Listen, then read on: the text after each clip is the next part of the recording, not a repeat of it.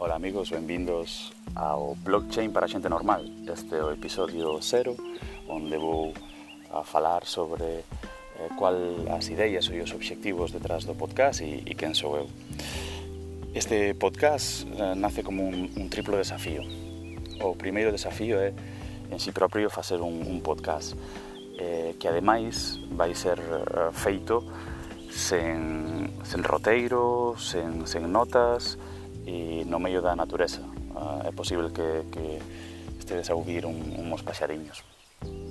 O segundo desafío do, do podcast, como o propio nome do podcast indica, é levar unha tecnoloxía complexa que eu uh, gosto moito, mas para, para un espazo de, de comunicación uh, de xente normal, sen, sen tratar de de saber e de ser super preciso, mas sí tratar de, de contar uh, de forma que poida ser entendido. Non?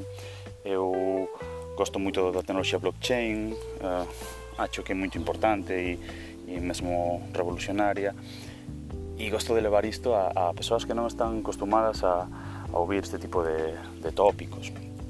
Ese é o segundo desafío.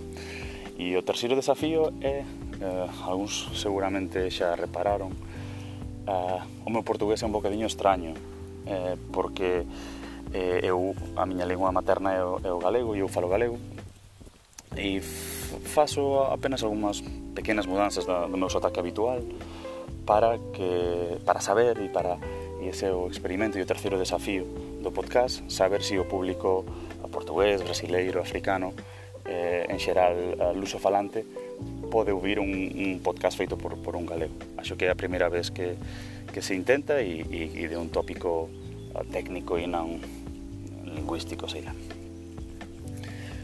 E quen sou eu? Pois eu sou Isaac González, nas notas tendes a miña páxina web onde podedes um, saber máis de min.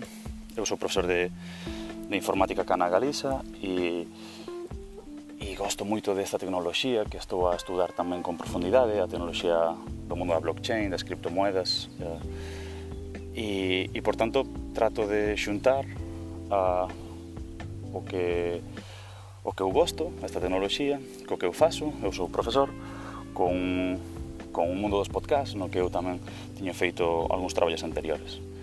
Vamos a ver como funcionan estes tres experimentos, estes tres desafíos, e, E se gostas do podcast, pois, eh, subscribe e, eh, e eh, faimos saber uh, nas, nas redes sociais. Uh, abrazo para todos, vémonos no seguinte podcast.